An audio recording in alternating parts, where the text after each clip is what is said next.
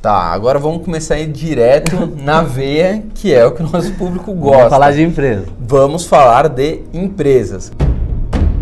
Pode ser que a Sabesp entre, mas tem uma outra empresa que tem a ver com água e energia também, que essa é a preferida de todas. Essa é a cereja do bolo? Essa aí é a melhor.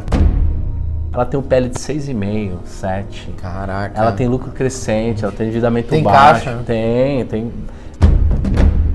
Porque a taxa de juros sobe, a tua dívida que é mil vai para 20 mil, entendeu? Não é defensivo, é agressivo. Por quê? Se houver um problema, uma crise, ele vai comprar todos os concorrentes. A minha expectativa é que a gente tenha um colapso talvez nos próximos 10 meses. Bilionários, a gente está aqui hoje com Luiz Fernando o Roxo, professor. Acho que a gente nunca recebeu um professor de verdade aqui, acho que é a primeira vez. Foi o Exatamente. primeiro cara que me falou de Taleb. Se você nem sabe quem é Taleb, dê um Google que vale muito a pena. O que que, além de professor, você também é gestor de carteiras, não é? Exatamente. Exatamente. O que, que a gente vai falar aqui hoje com o Luiz Fernando Roxo? A gente quer saber ações promissoras para 2020. Só que assim, eu não quero saber blue chip, não. Todo mundo fala, ah, Petrobras, Vale, Itaúsa. Tipo, eu não quero saber disso. resolve. É, até são ações boas também, mas outras pessoas já falaram aqui já dessas escutou, ações. né? Eu quero saber ações que poucas pessoas conhecem, elas começarem a investigar. Não quer dizer que também que ele recomendou que você tem que sair comprando absolutamente tudo. Uhum. A gente quer que você misture um pouco de, de small cap, né, empresas pequenas e, e não necessariamente só small caps, mas a gente vai falar disso. Exato. Aliás, passa o seu canal, canal de qualidade, um canal premium, um canal extremamente técnico, né? O seu canal é muito mais técnico que o nosso, por exemplo. Isso, é. Eu, como estou no mercado há mais de 20 anos e dou aula de investimentos tipo mais avançados, tipo opções, eu acabo falando de assuntos um pouco mais técnicos e profundos. Mas também a gente tem umas coisas básicas lá. É bem legal. O meu canal no YouTube é Luiz Fernando Roxo Tá? e eu tô também Luiz Fernando Roxo no Instagram. Não tem erro, né? Não, Luiz não. Fernando Roxo. Com Z. Exatamente. Bom, segue a gente também, a gente está em todas as redes sociais. Se inscreve no nosso canal, né? Isso é importante. Se Exato. inscreve no canal do Roxo, técnico pra cacete, de ultra qualidade. Se inscreve também no nosso, dá seu like, comenta. A gente procura responder as dúvidas que a gente não souber responder, a gente vai mandar pra ele. Nada que eu respondo. No mesmo hora do WhatsApp ele já responde, a gente põe aqui no canal. A gente está no Instagram, a gente está no Facebook, a gente está no site, 1bilhão.com.br. Se você quiser saber qual é a minha carteira de investimentos, como é que eu invisto, me mande um WhatsApp. Tá aí aparecendo o número, é só mandar um WhatsApp. Procura não mandar de madrugada, né? Às vezes a gente está dormindo, toca Sacanagem. esse troço. E lembrando, a gente está lançando o nosso primeiro curso sem dívidas em 7 dias para tirar qualquer endividado da lama para tornar investidor, né? Para gente legal, trazer para o nosso clube de bilionários aí que a gente fala de finanças, de investimentos, é isso que a gente quer. Mas para isso você precisa primeiro se livrar das dívidas. Mas antes, a gente vai ter que soltar a vinheta de dois segundos, que foi o que o dinheiro deu para pagar, né? Para o pessoal fazer para a gente. Solta aí, senão o editor briga. Solta a vinheta. Fernando, obrigado pelo seu tempo. A gente está meses tentando trazer você. Eu sei que sua agenda é ultra lotada, então obrigado, Obrigado. pelo prestígio de estar aqui Eu com a que gente. agradeço, o canal tá fantástico, tô super feliz de estar aqui. É, a gente tá estamos crescendo, né? Estamos indo meio acelerado, mas a gente precisa Ótimo. acelerar ainda mais. Por isso que a gente traz conteúdo de qualidade aqui. E aí a gente trouxe muita gente que, por exemplo, Pedro Paulo Silveira, né? O Pedro você conhece, a gente Sim. trouxe o Breda aqui, enfim. Fizemos uma entrevista polêmica também ontem, depois a gente vai Quero comentar. ver. polêmica pra caramba. E muita gente fala das ações mais promissoras, são geralmente são as blue chips, né? Fala de Vale, fala de Itaúsa, fala de Petrobras. Ok, legal, acho importante ter também na carteira, mas a gente precisa falar um pouco de ações que poucas pessoas conhecem, né? inclusive small caps, tem gente que nem sabe direito o que é uma small cap. Queria que você começasse falando o que que é uma, uma small cap e aí a gente entra nas ações que você acha que serão mais promissoras para 2020. Muito bom, obrigado. A Small Cap é a empresa que tem um valor de mercado abaixo de 2 bilhões Tá. de reais. A gente lá tem um celeiro de empresas pequenas que a gente não necessariamente separa em small caps e middle. É, é, a gente simplesmente chama de empresa pequena. Então vai aí de 500 milhões até 20, 30 bi. Se tiver fora do radar é o que a gente procura. Isso. Quando eu digo a gente, é a minha empresa de gestão, que é a Polyface Investimentos. Uhum. É, a gente administra algumas carteiras, está abrindo um fundo agora. Bacana. É uma das minhas atividades. E a gente faz uma alocação de investimento conservadora, né? A maior parte do dinheiro fica no conservador, mas um pedaço da carteira a gente corre risco. Sim. E um pedaço menor ainda a gente corre muito risco. Tá. Né? A gente adora risco, só que a gente corre muito risco para um pedaço pequeno da carteira. E a gente adora, a gente tem um scanner de empresas fundamentalista, né? A gente pega todos os balanços da bolsa, escaneia, vai lendo os números e vão aparecendo algumas joias, algumas coisas legais. Legal. A maior parte da nossa carteira de ações é de blue chips né? Uhum. A gente tem empresas conservadoras e tal. Mas para um pedaço menor da carteira de ações, a gente adora apimentar e tem coisas muito boas que estão fora do radar, que os analistas não acompanham e que são ó, enormes oportunidades. Então, não é uma recomendação, é o que eu tenho na carteira, né? Sim. Agora, deixa, deixa eu te fazer uma, uma pergunta. Claro. Quando eu invisto em, em empresas de maior risco, né? Obviamente também tem maior chance de rentabilidade, risco proporcional ao retorno Isso. básico do, da economia, né? Desde que Sim. o mundo é mundo. Beleza. É correto eu afirmar que quanto mais eu diversifico em empresas de alto risco, quanto maior a minha carteira, o meu portfólio de investimentos em alto risco, vamos dizer assim, menor é o meu risco. Por quê? Porque, vamos supor, se eu investir em 5, eu tenho 5 chances de uma explodir. Se eu investir em 10, eu tenho 10 chances de uma explodir e nem importa que as outras não, não explodam. Eu preciso que uma só bombe, né? Suba aí 500, 600. Tá correta essa linha de pensamento? Sim. Uma das melhores maneiras da gente diluir risco é através da diversificação. Então a diversificação serve para a oportunidade, quer dizer, uma delas explodir, já tem mais chance mesmo, mas também ao diversificar, se uma delas formal, quebrar, entrar em recuperação judicial, alguma coisa assim, é um pedaço muito pequeno do portfólio e o resto está salvo. Então, a diversificação, falando tecnicamente, Sim. né? A diversificação ele diminui o risco não sistêmico o risco da empresa individual dentro do portfólio de ações. Tá. Todo mundo tem que ter um portfólio de investimento, um pedaço de ações. Um pedaço tem que ter na renda fixa, tem que ter dinheiro guardado no ultraconservador. Mas a uhum. parte de renda variável, ao diversificar o máximo possível, você anula o risco não sistêmico, que é de uma única empresa ou de duas, três empresas que você está muito concentrado, terem problemas e você perder muito com aquilo. Então, diminuindo a exposição por empresa, você consegue aumentar muito o seu resultado. O Ray Dalio é um dos maiores investidores do mundo, o cara é ultra respeitado hoje, tá? É um dos 14 caras mais ricos do mundo e é o maior gestor de fundos hedge do mundo.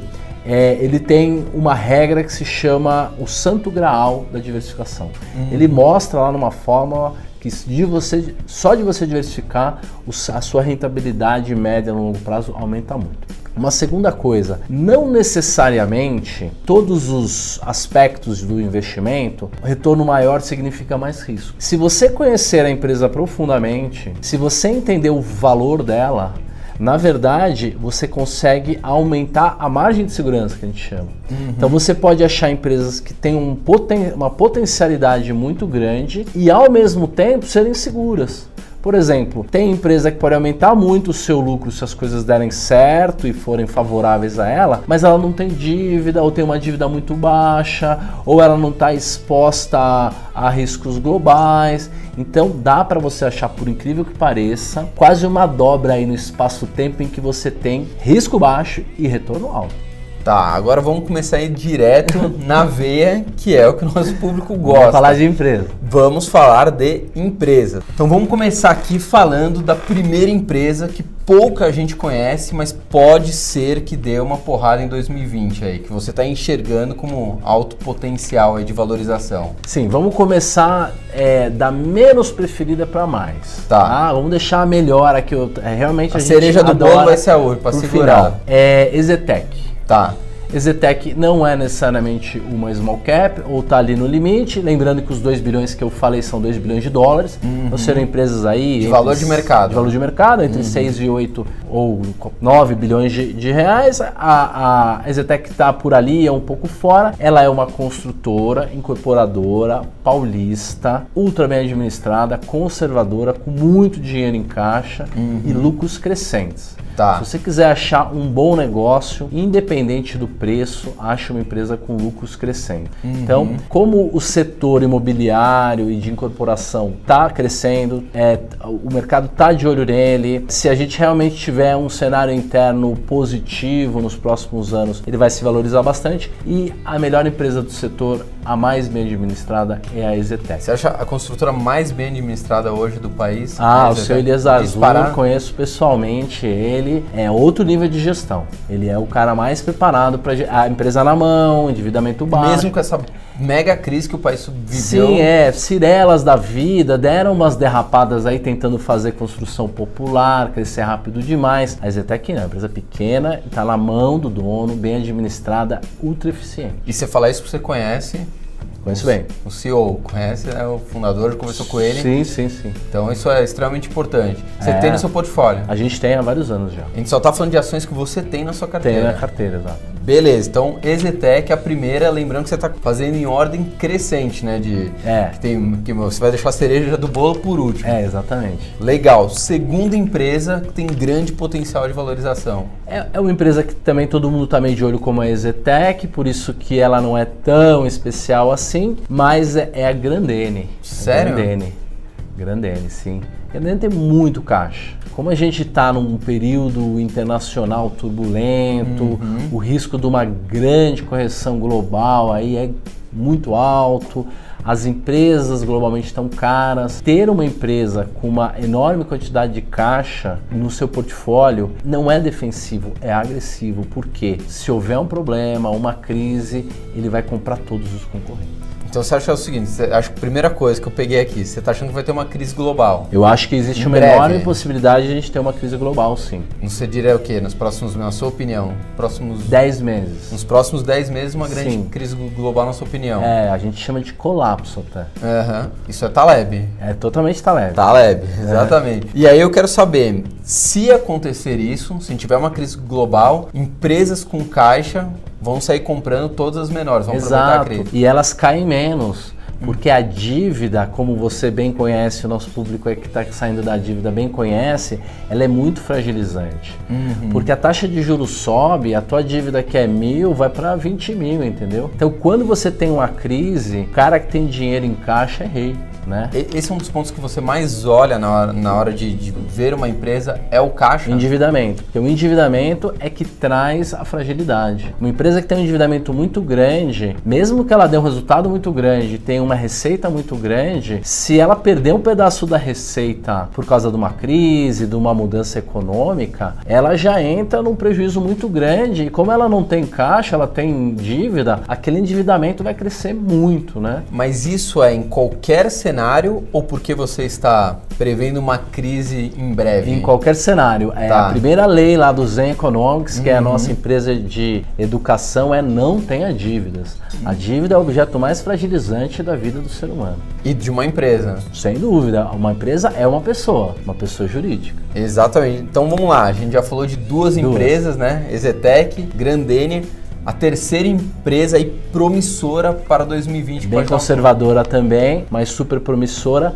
Sula 11. Sul Sul-América. É. Olha, negócio de seguro é o Warren Buffett sabe, a gente, né, ele, o maior negócio da vida dele são as seguradoras. O seguro é um negócio super promissor, vai crescer enormemente nos próximos anos e décadas. A margem é enorme. Quanto maior você é, maior a sua margem, porque melhor você controla a sua base de clientes e consegue cobrar o preço certo. Então, a Sul América do mesmo jeito que a Porto Seguro, mas a Porto Seguro é muito grande, Sim, né? é do a Itaú, Sul né? América é menor, um pedaço é do Itaú. A Sul América é menorzinha, então é uma grande oportunidade. Seguro é um ótimo negócio. Mas deixa eu fazer uma pergunta de leigo mesmo. Quando tem uma crise, igual a gente viveu no país, a- as pessoas costumam cortar os supérfluos, entre aspas, né? Não que o seguro seja um supérfluo, mas Aham. depende do ponto de vista, o cara fala, "Ah, beleza, no meu, sei lá, meu carro não vai ser roubado, não, eu corto isso aqui porque eu estou usando há 10 anos, nunca aconteceu nada, não vai acontecer agora. Uhum. Assim como, por exemplo, as pessoas cortam até o plano de saúde. Você viu, né? Um monte de gente cortou o plano de saúde e falou, pô, mas as pessoas não precisam de saúde. Precisam, mas uhum. precisam cortar alguma despesa mensal e vão cortando. Não acontece isso nas crises, as seguradoras não, não sofreram muito? Não, não, na verdade, quando a, a economia vai bem, tá todo mundo calmo, as pessoas têm uma percepção de risco sobre a vida delas menor. Elas não têm noção de hum. risco. Ah, ninguém vai roubar meu carro. Quando acontecem catástrofes, colapsos, esse tipo de coisa, a percepção de risco aumenta muito. Então o Buffett, que é dono das maiores seguradoras do mundo, Sim. o maior negócio da vida dele foram os seguros, ele gosta de épocas de crise e colapso porque ele consegue aumentar o preço do seguro.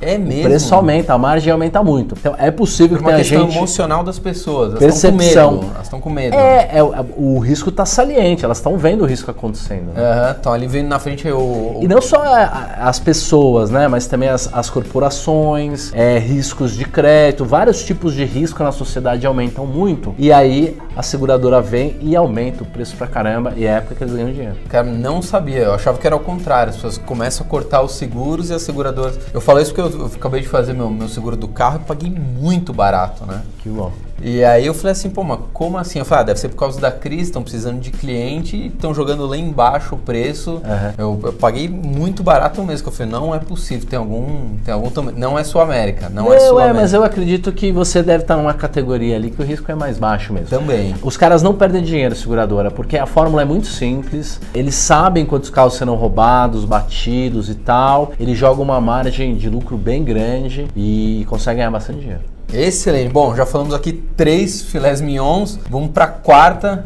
Você viu que é legal que a gente diversificou, são setores diferentes, uhum. então eu acho que é uma boa composição. Agora, a gente vem com duas empresas do Estado, empresas públicas, uhum. porque a gente acha que por mais que o mundo esteja num cenário negativo, o Brasil não. A gente está vivendo o primeiro ano do capitalismo real, né? Sim. Estamos há muitos anos, né, sem saber o que é o capitalismo. Então, vai haver um ganho de eficiência muito grande no Estado, empresas serão privatizadas privatizadas. Essas duas que você vai falar agora, você acha que vão ser privatizadas? Tem muita chance, podem ser. Uhum. Então, a primeira, que é um pouco mais óbvia, porque é maior, é a Transmissão Paulista. Tá. TRPL4.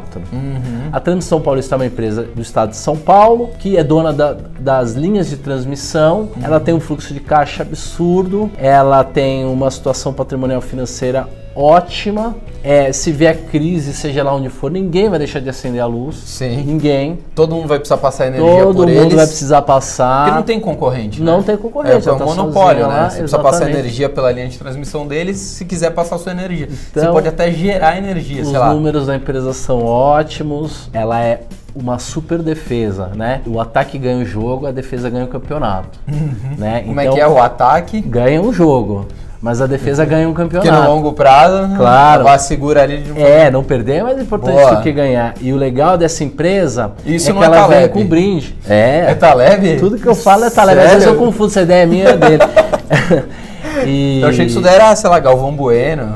Não, não. Isso aí, na verdade, é o sócio dele, que é o Max Pitinigo. Ah, bom, porque eu não é, lembro de ter visto. Frase real. E sabe o que, que, o que, que é bacana? Ela vem com um brinde ela vem com uma cerejinha, que é a opcionalidade. Quer dizer, um evento fortuito pode fazer com que ela duplique ou triplique de preço, que seria a ideia dela ser privatizada, entendeu? Uhum. Só a expectativa dela ela, ser ela tá privatizada. Na mão do estado de São Paulo. É, Estado de São Paulo, a gente tem um governador liberal, né? Uhum. Um cara que tem pretensões nacionais e tal. Então. Quanto, quanto o Estado colocaria no caixa, mais ou menos? Um uma, uma ideia. É, Quanto que o Dória vale colocaria pouco, no bolso Alguns do Estado? bilhões aí. O que deve estar na mão do Estado deve ser 3, 4 bilhões. Estou chutando, tá? Tá. Mas alguns bilhões. Tá, e você acha que tem chance dele pegar para é, porque vai limpando o balanço, é, vai limpando o balanço. É um ativo que o Estado não, não, não tem Precisa terminar o Rodanel, né? É, não tem condições de ficar tocando empresa de eletricidade, sendo que tem necessidades básicas de ordem, por exemplo. Você acha que pode entrar nesse bolo a, de água também?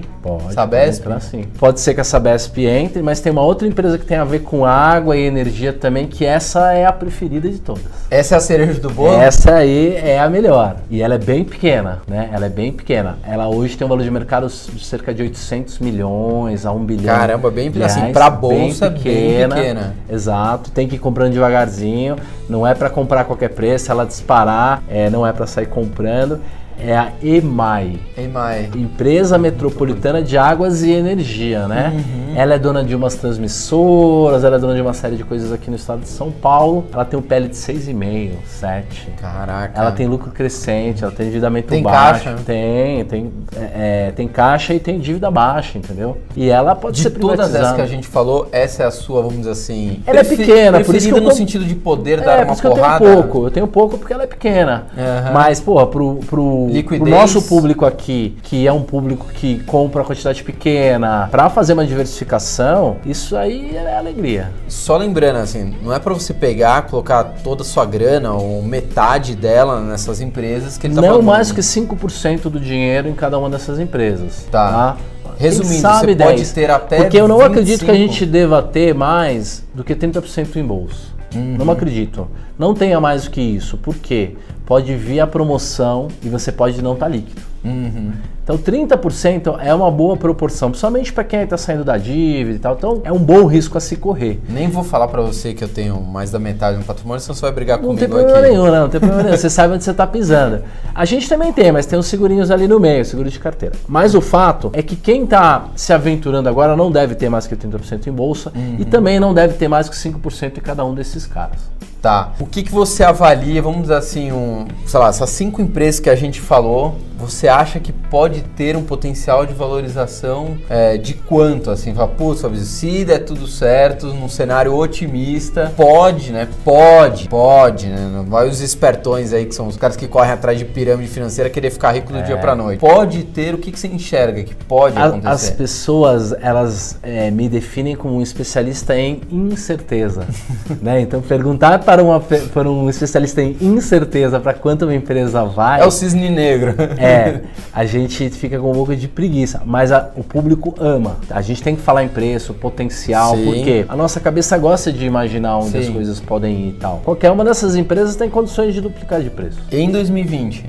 Não sei se em 2020 mas num cenário aí. Tá. Se a gente tiver uma crise, a coisa complica, né? Uhum. Mas a empresa tem, tem essa capacidade. Talvez a Grandene um pouco menos, porque é, basicamente é caixa, é mais uhum. conservadora, mas a Zetec também talvez. A Grandene dependeria de uma, de uma crise. Você pode falar para ela ter uma grande ela, valorização. Ela é a mais defensiva aí da carteira. Por uhum. isso que é bom ter o um conjuntinho ali, que nem um time, né? Sim. Que nem uma banda, cada um faz um pedaço ali da coisa. Mas eu acho que todas elas têm sim capacidade, porque antes de uma crise vem uma euforia. Uhum.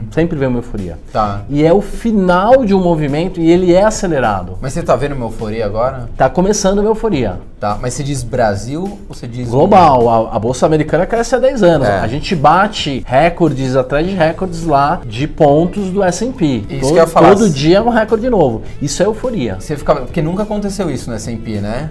A primeira 2007, vez. 2008, é. E tá todo 2000. Mundo... Então sempre antes de uma crise, você juros fica, negativos. Você fica analisando graficamente também? É, mais um eu pico, faço um conjunto, um pico, mais é, um eu faço um conjunto de análise. Mas o fato é que de todo o checklist de uma possível crise, a gente tipo de 10 itens, 9 já batem. Então, a gente está muito próximo de uma grande de um grande colapso, sim. Na e sua esse... opinião nos próximos 10 meses? Por que 10? Porque nas últimas. A gente não tem histórico. Tá. Né? Mas se a gente pegar as últimas seis crises, porque você fazer estatística, você precisa de uma amostragem de mil números. Uhum. Mas a gente teve oito grandes crises nos últimos 70 anos. Uhum. Tá? Não é estatística. De 29 até aqui. É, é uma observação. Tá. Observando, Todas as vezes que o tal do juros ficou negativo, entre 12 a 14 meses depois, você teve o primeiro mês da recessão. Tá. E alguns meses antes da recessão, o mercado já colapsa, já cai. Uhum. Então, como já faz uns dois, três meses que a gente está com juros negativos, a minha expectativa é que a gente tenha um colapso talvez nos próximos 10 meses. Uhum. Só que muita gente está de olho nisso. E não tem colapso quando todo mundo está achando que vai ter. Então o público esquece, as pessoas esquecem, o otimismo, a capa do jornal. Normalmente quando sai na capa de, um, de uma revista não especializada, então o guia noivas, entendeu? Tá lá, bolsa é o melhor negócio do mundo. Que é a história do engraxate do taxista, quando todo é, mundo começa a falar de um é, negócio, exato. corre porque vai dar Principalmente cagada. os não especializados e tal. A gente viu isso nas criptomoedas, nos bitcoins. Vimos, vimos. Então, tá começando a acontecer tudo isso. Então, se tiver euforia, se tiver sua carteira de ações, fique feliz, mas não se acha um gênio. Uhum. Aproveita e descasca um pouquinho, vende um é pouquinho. É o bull market, é fato. É, e pode ser sim o final de uma grande alta. A gente não sabe. A crise quando vem vem de uma hora para outra e os 70% do seu dinheiro em caixa, no investimento conservador, vai te deixar feliz com a crise. Uhum. Ou pelo menos não triste, né? Uma crise é uma coisa ruim, as pessoas sofrem e tudo mais. Mas se vier uma crise, você vai falar, opa, maior parte do meu caixa, meu dinheiro está em caixa e eu vou poder comprar Barato. porque essas mesmas empresas que hoje custam 10 custarão 3. Uhum. Então, é isso. As empresas são ótimas, eu tenho, independente da crise, por mais que eu acredite no colapso, eu tenho uma carteira de ações, eu vou continuar investindo em ações pro resto da minha vida, mas eu sou oportunista. A maior parte do dinheiro em caixa, exatamente, para comprar os melhores preços. Porque quando você compra barato, a sua margem de segurança é mais alta. Com certeza. Roxo, obrigado, mas antes, Uhum. ninguém sai de mãos vazias aqui. Ah, eu quero mesmo, hein? É, isso aqui é uma, uma das melhores Xerox coloridas, veio direto da Coreia do Norte, assim. Olha só. Falsificação de primeiríssima linha. E vem, com- sabe por que, que a gente assina? É, ué, Lucky Bill. Porque é o seguinte, a nota vale um dólar. Quando a gente assina, ela passa a valer 50 cents. Né? Como eu não gosto de dar dinheiro, eu dou dinheiro com raiva. Então, se você puder abrir a mão, que eu vou começar a contar. Um. Acabou. É Muito só isso. obrigado. Ó, vai dar muita sorte pra mim essa nota. Eu sou seu fã de amigo há vários anos já. Está de parabéns. Essa nota aqui nós vamos colocar em algum lugar especial lá no Zen Economics. Nas nossas Fazer um quadrinho? empresas. Vamos fazer um quadrinho. Vou até fazer um story daqui a pouquinho. Muito bom. Não vou nem dobrar, vou deixar aqui no meu colo. Você sabe por que, que a gente dá uma nota de dólar? Todo mundo falando, por que, que você dá uma nota de dólar? Porque eu falo que geralmente é o primeiro dinheiro que a gente guarda na vida, né? Quando a gente é pequeno e um Isso tio, um pai dá uma notinha de dólar, não, deixa na carteira que, que dá sorte. E você sabe que tem uma história dessa com Warren Buffett, né? Não, não Quando sabia. você vai lá, como ele é um cara menos rico que a gente, ele não gosta de gastar, né? O bicho é mão de vaca pra caramba. Você sabe que no dia que a carteira dele não rende, ele todo dia ele come um lanche no McDonald's. Aham. No dia que a carteira dele não rende, ele pede 100 bacon. Juro por Deus, ele economiza 30 centavos de dólar. Juro por Deus. Então, você vai lá no Buffett, você leva a nota e ele assina a Lucky Bill pra você. Se você leva uma nota mais do que um, tipo uma nota de 5, ele pega de 5 pra ele e te dá uma de 1. Um. Caraca!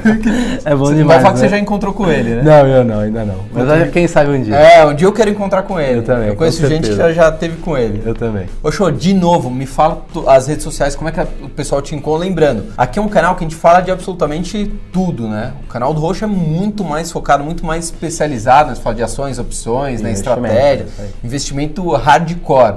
Então, por favor, divulga aí seu canal. Luiz com Z, Fernando Roxo. Não tem erro. Qualquer rede social a gente tá lá. Tá em todas, né? Isso aí. Exatamente. Mulherada segue ele em peso. e lembrando aqui, a nós também já se inscreve aí no nosso canal. Batemos 3 milhões, não tá mais agora, né? Sei lá, 3 milhões e 200 mil, sei lá quanto. Bom demais. Ah, a gente vai colocando conteúdo. Eu gosto de gravar em viagem, a galera adora, né? Fantástico. Porque aí se eu falo assim, se o conteúdo for ruim, pelo menos a paisagem é legal, né? Você O- aproveita... é, curte o, o ambiente. Curte o ambiente. A gente está também no Instagram, a gente está no Facebook, site 1bilhão.com.br, a gente está no Spotify. Se você quiser saber como eu invisto, qual é a minha carteira de investimentos, é só me mandar um WhatsApp. Se não tiver crédito no celular, vai no McDonald's, tem um Wi-Fi grátis, tem praça aí com um Wi-Fi Não grátis. tem desculpa. Não tem desculpa. E lembrando, a gente está lançando nosso primeiro curso sem dívidas em sete dias. Pô, Fabrício, mas eu não sou endividado. Então o curso não é para você, óbvio. Ah, Fabrício, eu tô totalmente endividado. O curso é para você, porque é um curso prático, sete dias com ferramentas para te tirar das dívidas. Tchau, fui! Bilionário, só lembrando, a gente está lançando o nosso curso sem dívidas em 7 dias para tirar esses 63 milhões de brasileiros que estão endividados, tirar da lama. O que, que a gente fala no curso? Primeiro, como mudar o seu mindset, sua forma de pensar. A gente também traz no curso as ferramentas tecnológicas que você pode usar para controlar os seus gastos. O que mais que a gente ensina no curso? como que você reduz os juros da sua dívida. Ah, tem como? Sim, tem como reduzir os juros. Outra coisa que a gente ensina, como aumentar os ganhos. Como é que você começa a ganhar mais dinheiro? Se você já tem um emprego, mas tem outras formas de você ganhar dinheiro trabalhando da sua casa. Como que eu faço para fazer esse curso? Só clicar aqui. A gente acabou de lançar os 100 dívidas em 7 dias. Pô, Fabrício, tem uma outra forma? Também tem o link na descrição do nosso vídeo. É só você clicar. Fechado? Tchau, fui!